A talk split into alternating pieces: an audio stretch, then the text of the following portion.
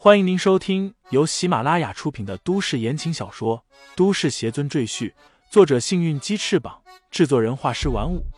感兴趣的朋友，请看主页，点亮我的关注，点亮你的夜空。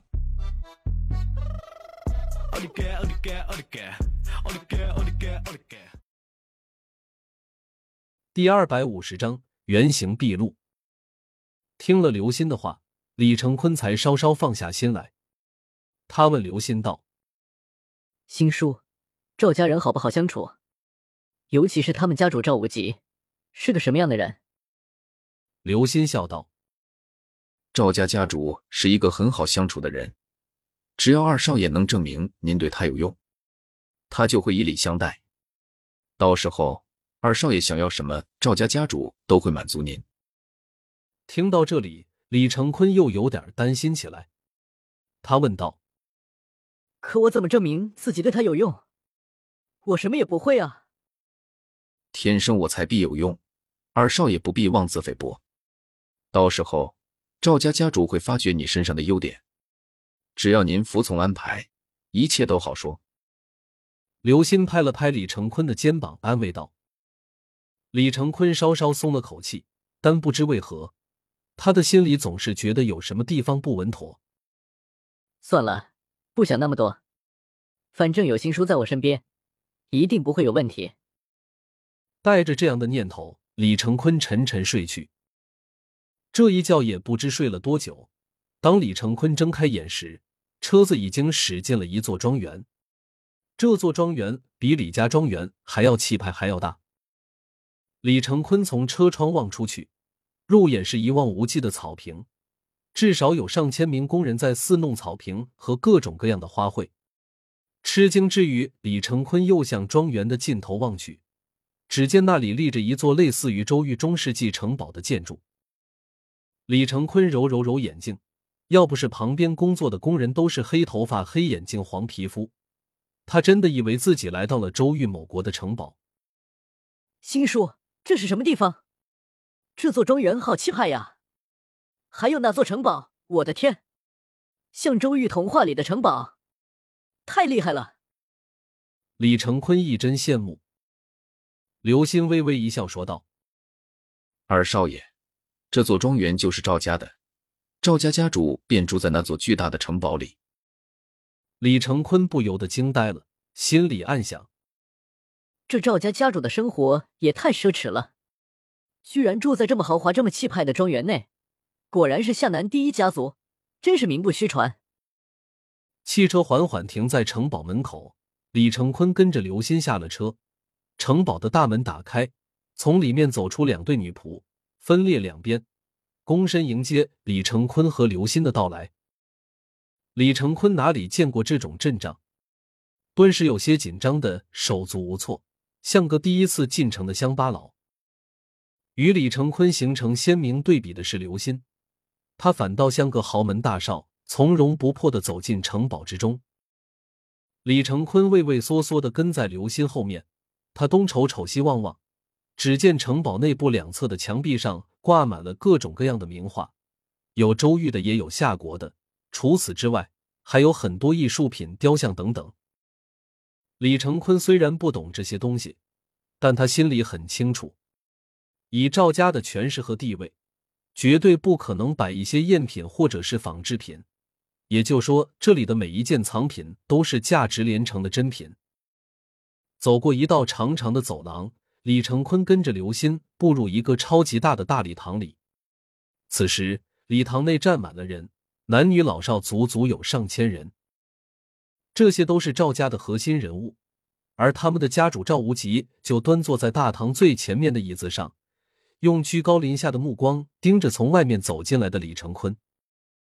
欢迎李家二少爷李成坤光临寒舍。站在赵无极身旁的赵全朗声说道。大厅内的议论声顿时安静下来，所有人都看向李成坤。李成坤还是第一次被这么多人注视，他能感觉到这些人的目光中包含着浓浓的鄙夷和不屑。李成坤有心转身离开，但他的手却被刘鑫死死抓住。刘鑫低声说道：“二少爷，开弓没有回头的箭。您都已经到了这里，怎么能打退堂鼓？李成坤想了想，觉得刘鑫说的有些道理，便咬咬牙，继续跟着刘鑫向前方走去。人们自动让出一条通道，让二人通过。两人走到赵无极面前，刘鑫躬身施礼，恭敬道：“家主，我把李家二少爷给您带来了。”李成坤愣了一下。有些疑惑的看向刘鑫，他很奇怪，为什么刘鑫冲赵无极叫家主？刘鑫不是李家的人吗？正在疑惑的时候，刘鑫低声提醒李成坤：“二少爷，快向赵家家主行礼，咱们可千万不要失了礼数。”李成坤急忙躬身向赵无极敬礼，口中说道：“见过赵家家主。”赵无极点点头，赞许的说道。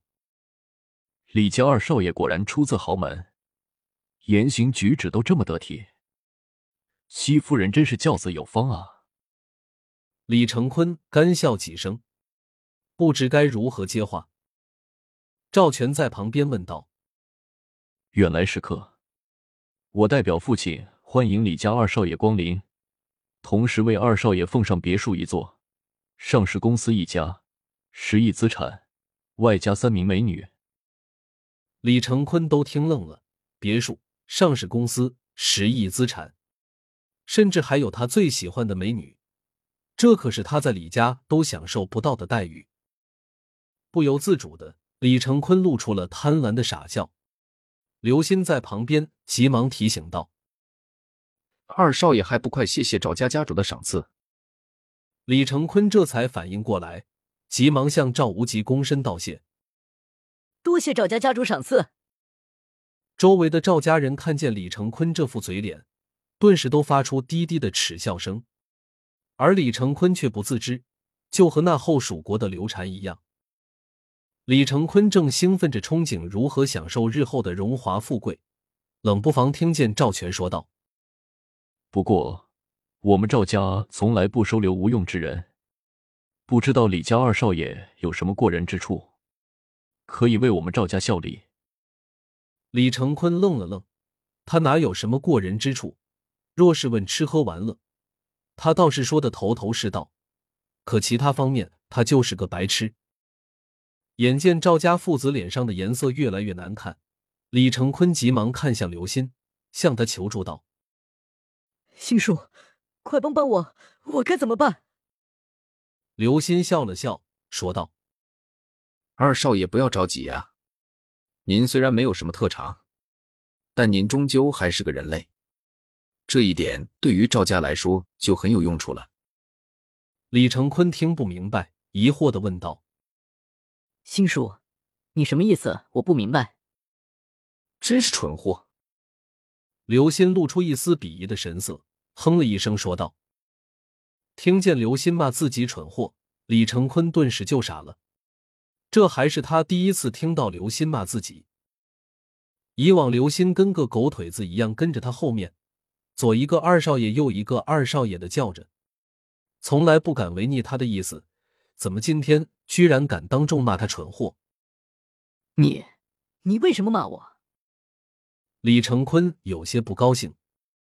刘鑫摇了摇头，说道：“二少爷呀，你到现在还不明白吗？”我并不是你李家人，而是赵家安插在你家的内线。这么多年，我一直跟在你和你父亲身边，就是为了把你这个蠢货推上家主的位置。